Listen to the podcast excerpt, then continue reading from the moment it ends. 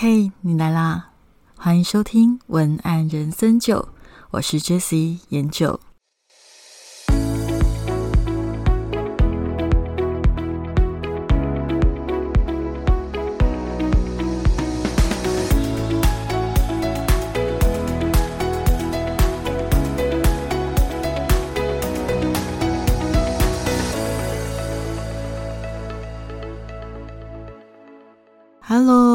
是研究。我今天感觉自己有一点点感冒，所以可能你在听声音上面会有一点点怪怪的。我会好好保重的，因为这个感冒其实有一点点久。我觉得我这一次很久没有感冒了，然后这一次感冒的时间拉的有一点长，所以我有点困扰。当然现在已经。算好很多的，只是就是喉咙还是有一点点卡卡的。今天啊，我们想要跟大家聊一个关于 TA 的事情。我发现啊，其实在我最早最早的时候开始聊文案的时候，我就常常跟大家讲，如果教文案只能教你一件事情，我一定会先教你怎么辨认出你的 TA。T A 是什么呢？T A 就是所谓的受众，所谓的消费者。其实你简单的去思考，T A 就是他嘛，他是谁？那个就是 T A。但是呢，时至今日啊，我发现过了很长很长的时间，还是有很多新朋友对于 T A 这件事情并不是那么的了解。很多新手文案还是会不小心让自己在未确认 TA 是谁的前提下就开始写文案。那我相信你只要写过文案的人，可能都有这样的经验。只要呢你不太确定 TA 是谁，你在写的时候就会觉得有一点点卡卡的，有一点点不确定。简单的来讲，应该是有一点心虚。其实我是觉得啦。写文案呢，你在写的过程里，你只要有感觉哪里怪怪的，哪里有一点点卡卡的，有一点点不踏实的感觉的时候，基本上一定是哪里有问题。这个时候，我不太建议你继续写下去，因为很容易做白工。这个时候，我会很建议你可以好好的静下来思考一下，你心里觉得怪怪的那个。怪怪的感觉到底在哪里？然后我在我的经验里面，怪怪的情况通常尤其发生在新手文案，甚至是很有经验的行销人员，偶尔还是会发生 TA 设定上面出了一些差错。所以我决定今天在这一集里面，用你的 TA 不是你的 TA 吗？这个主题来好好的跟你讨论对于 TA 的。一些研究的心得，先来聊聊好了。为什么我会觉得 T A 很重要？不仅很重要，我觉得 T A 是我在整个撰写文案的过程里可以感受到觉得最有趣的事情。我常常告诉别人我写的文案，但是我在乎的是人，所以我很喜欢研究人的想法的这件事情，就发挥在 T A 的研究上面。那 T A 为什么会很重要？我用最简单的比喻跟你解释：文案它是一种有目的性的文体，有目的性的文体，也就是说，我需要透过我的文字去达成某个目的。这个你应该同意吧？那既然它是要达成某个目的的文体，那势必你要先搞清楚哪一些人、哪一群人可以帮助你达成你的目的。文案是给人看的，文案是一种沟通技巧，所以你的目的绝对也会跟你要沟通的这群人有很大的关系。例如说，我的目的是想要把我的库存全部卖出去，库存不会自己消失，库存只会被买走。所以，如果你写的文案所针对的那个说话对象是错误的话，是根本不会对你的产品有兴趣的那一群人的话，那你的目的绝对也无法达成。所以你可以想象，文案就是一支带着想要打动人心的目的的箭。当你的箭射出去，你势必要射中某一个物件。你如果设定正确的靶，也就是正确的目标，那你的箭射到那个靶上面的时候，就会发生你想要发生的变化。但是如果你的箭射出去，好，你现在在比赛，你射箭，结果你射到了隔壁那个朋友的靶。那你会得分吗？不会，对吧？所以写文案前最重要的事情就是搞清楚你的靶到底在哪里。你不要看错靶，射错地方，就算你的弓箭的箭箭法再准，也不会产生任何用，因为那是别人的靶，你不会得到分数。你要射中你自己的靶，也就是属于你的 TA。那才会产生帮助。好，那话不多说，我今天呢，打算透过这个 podcast 要跟你聊的是我在我的工作里面，一般人常见的三个把 TA 选错了三种情况。第一种是常见，第一种是什么？第一种就是。以为所有的人都是自己的 TA 这个问题，我已经从业了十年多以来，还是一直一直会遇到的。就是你以为你写的东西要让所有的人都看得懂，要让所有的人都感动，让所有的人都有感觉，这是错误的。你不需要让所有的人有感觉，你是要去让。会买的人有感觉，什么意思？假设你现在是卖保险，你会告诉我零到九十九岁都可以保险，所以零到九十九岁都是我的 TA，我的受众，我的消费者超多，我的鱼池超大，对吧？但问题是，请问一下，幼儿、婴儿、儿童，他会自己来跟你买保险吗？不会吧？所以你要设定的 TA 并不是那一些不会跟你买保险的人，你要设定的是。会跟你买保险，会掏钱出来负责买的那个人，那个才是对你而言有意义的 TA。这些东西真的很常见，这个问题真的很常见哦。因为例如说，我在帮客户做官网，很多客户还是会在讨论的过程中不小心陷入一个问题，就是：诶，我这样子的官网写出来的东西，大家都看得懂吗？有时候他的大家是很清楚的设定在他的族群。那有的人的大家却是设定在所有的人，但是一个专业的官网，假设好了，你是律师事务所，你的官网是律师事务所，你没有必要给不需要法律咨询服务的人看得懂，或者根本没有预算来做这个服务的人看懂。例如说，我刚刚讲的，可能小学生、国中生，他们。不会是这个官网的受众，他看不懂无所谓。但是有时候人就是会常常不小心陷入一种觉得我的文案一定要让所有的人看得懂，甚至还有一个比较常见的问题就是，你常常把你的文案拿去给不是 TA 的人评价，这个是非常 NG 的做法。有时候我常常遇到一些个案，就是他会把他的文案拿给他的朋友看，可是他的朋友完全不是他的。产业他的产品的 TA，甚至他的朋友可能对他的产业根本不懂，也不会买，然后再对这一些其实根本不会跟你买东西的人的评价。耿耿于怀，这个是非常浪费时间的事情。你不需要为了那些不会跟你买东西的人的评价耿耿于怀，你只需要在意的是会跟你买东西的那些人的评价才是关键评价。这个你有没有想到？很久之前，今年啦也不算很久，就是发生的老高与小莫的抄袭事件。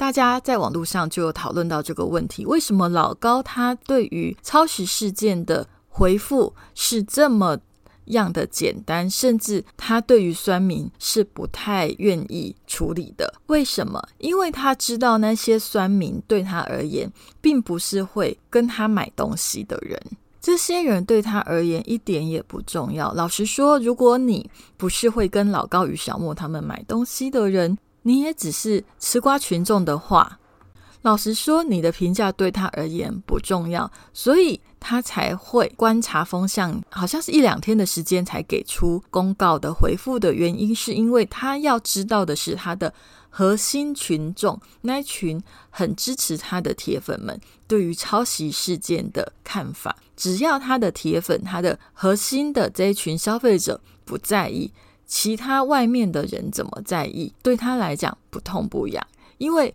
这些吃瓜群众。也不会跟他买东西，对他的点阅也没有太大的帮助。所以，这个其实就是老高，其实他很清楚，没有把所有的人都当成自己的 TA，只有会跟他买东西的人，他才会在乎你的想法。有时候，懂得放弃某一些群众。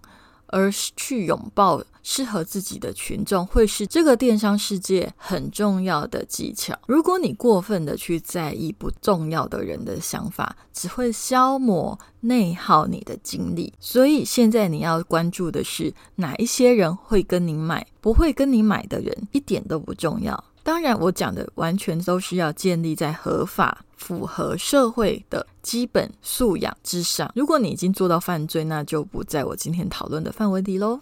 第二个常见的 TA 选择错误的状况是 TA 的设定范围过大。这个跟第一个以为所有的人都是自己的 TA 不太一样。TA 设定范围过大是，你有设定 TA。只是你设定的太过粗糙，太过于粗略。例如说，如果你在卖房子，你以为买会买房子的人，正在找房子要买房子的人都是你的 TA，这就是错的。因为房子有等级，会买的人也有财力等级，也有需求的不同，家庭。单身里面有没有老年人，有没有小孩，这个都会影响。又或者，如果你在卖保养品，你以为只要喜欢保养的女生就会是你的 TA，这样也是非常粗糙的想法。保养有很多种，有的是很自然派的，有的可能是比较走比较医美积极派的。哎，其实喜欢的保养的人有很多种，你要先搞清楚是哪一群人，熟龄人、轻熟龄、年轻人，种种都会不同，都会影响文案风格。所以 T A 的设定范围过大，也是一个很常见的问题哦。第三个常见的。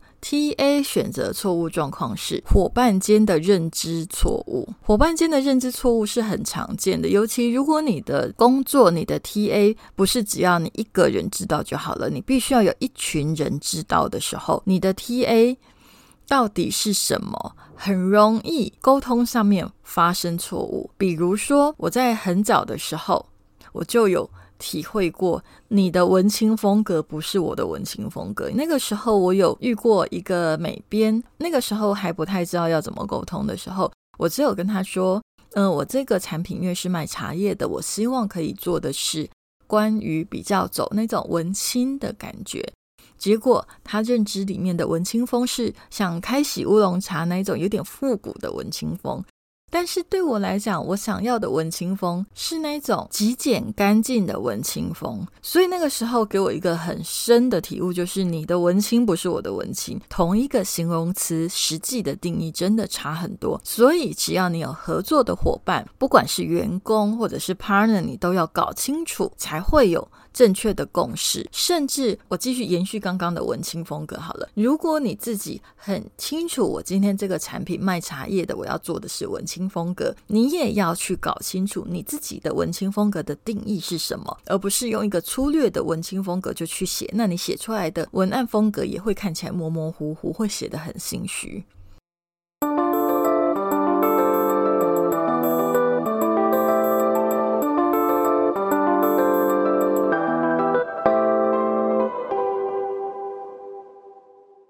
所以在这里，我想要跟你分享的是我自己在实际操作上面我的做法是什么。我先跟你分享我在写文案的心理过程。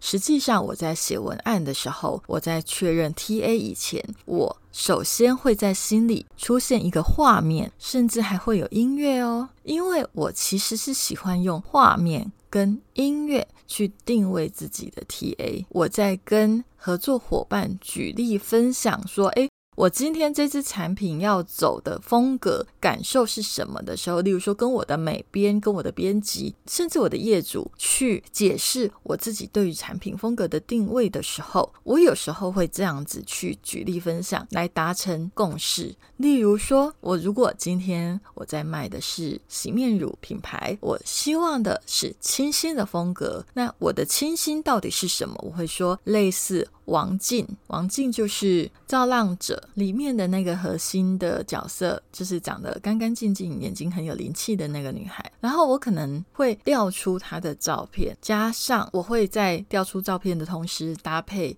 一个背景音乐。也许我那个时候会找的是，因为我的清新是类似，呃，例如说房东的猫，它有一首叫做《斑马斑马》，这一首有一点点忧伤跟清新的歌，那我就会。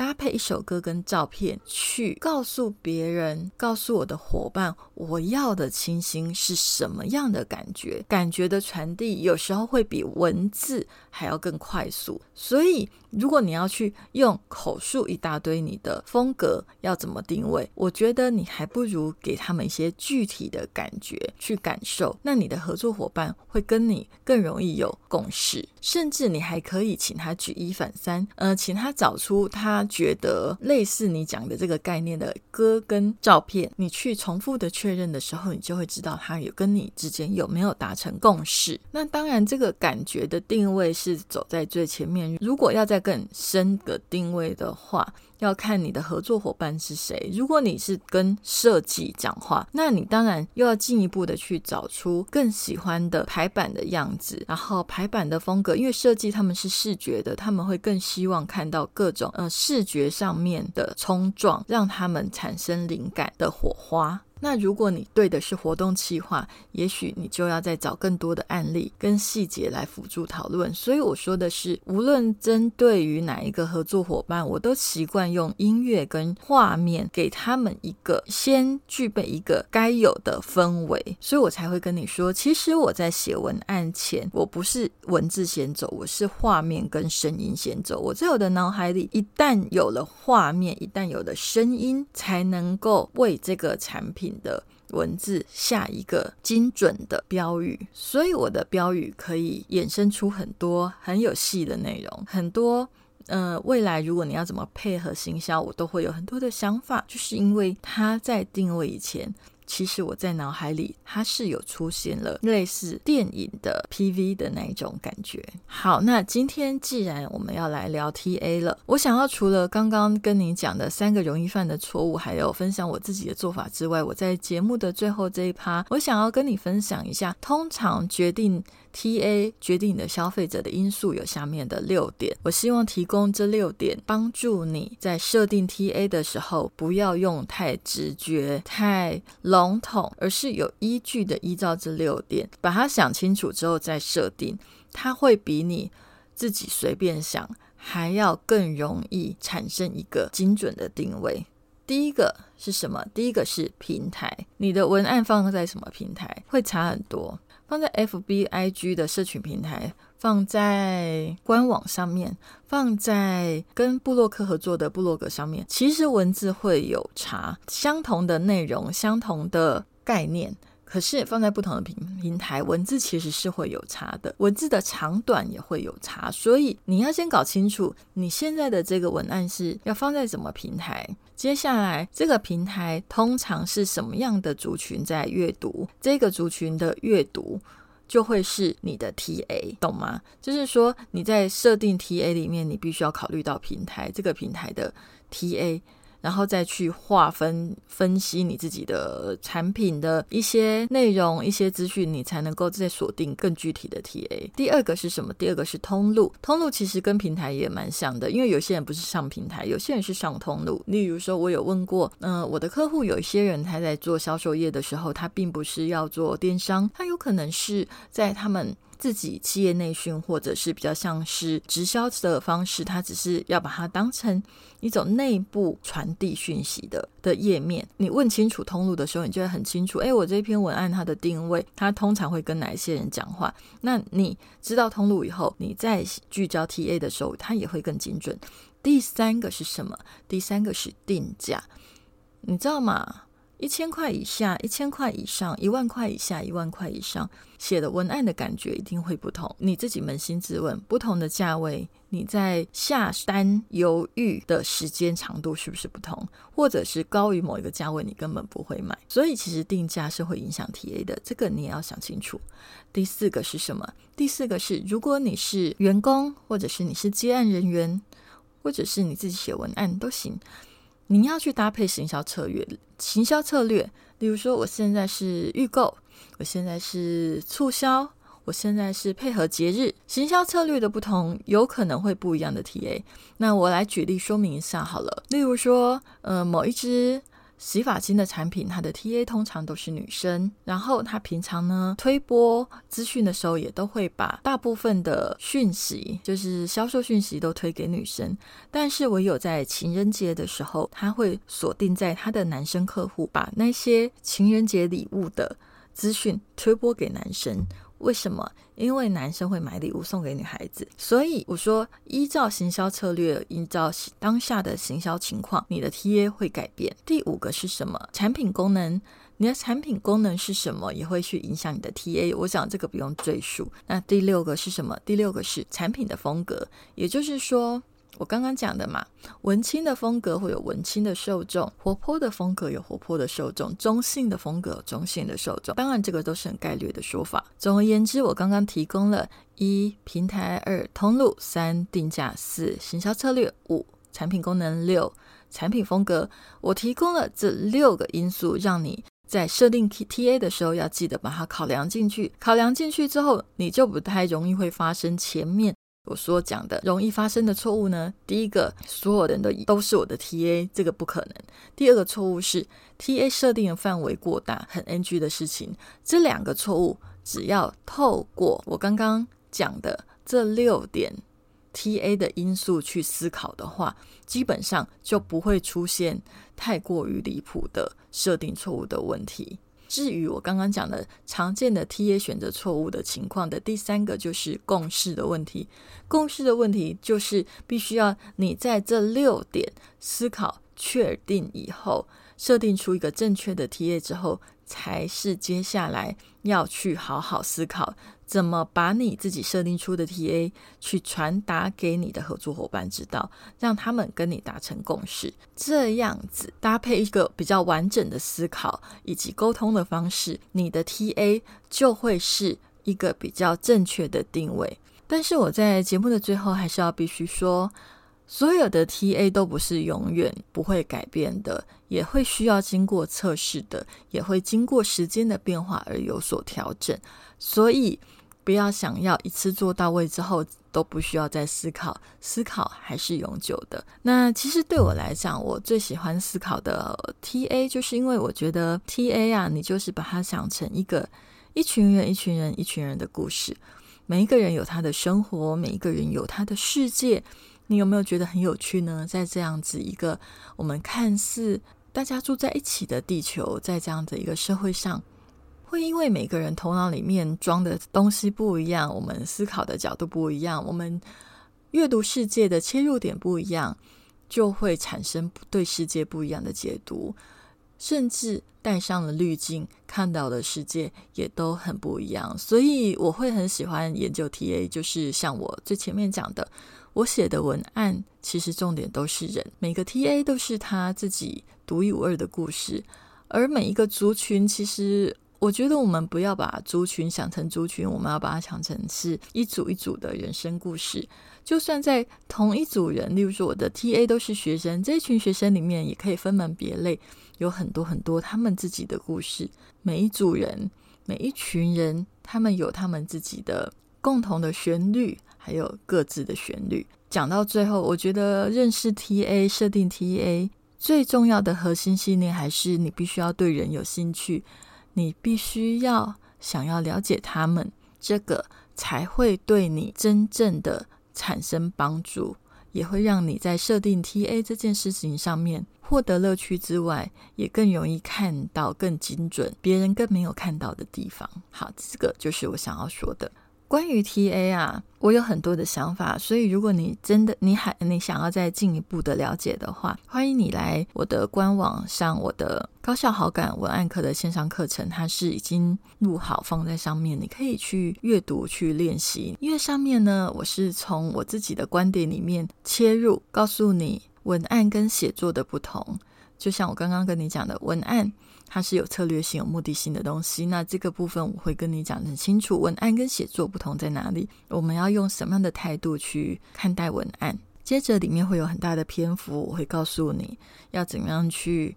从心理状态的预备到怎么样去抓出你的消费者，里面会分成几个方式，有包含如果你已经有旧有客户的话，你该怎么做？如果你是新品牌，你完全没有没有旧客户的话，你该怎么做？那接下来我也会告诉你要怎么样透过我自己设定的表格跟思考模式去抽丝剥茧的梳理你的 TA，在于除了语言之外，他对于他的。生活里面的感受，它它产生了哪一些情绪，而你的产品可以怎么去对应他的情绪，解决他的问题，而让他想要购买？这个就是去透过对于情绪的捕捉，以及用你的产品去解决他的情绪的问题，是我觉得我的课程跟一般人最大的不同。那课程里面有作业，为了确保你可以学会。所以，如果你作业里面有不懂的地方，你也可以把你的问题写在上面，我都会回复你。今天的文案人生九就到这里。如果你喜欢今天的节目，请给我五颗星星的评价及留言。如果你想要找到更多关于我的资讯，你可以上网打文案像你或 jslogan 点 tw j s l o g a n 点 tw，你可以找到我的 IG 或 FB。那我的线上课程也都会放在上面。除了线上课程以外，也有一些关于新手的咨询服务，你们都可以在上面去看。我们就下次见喽，拜拜。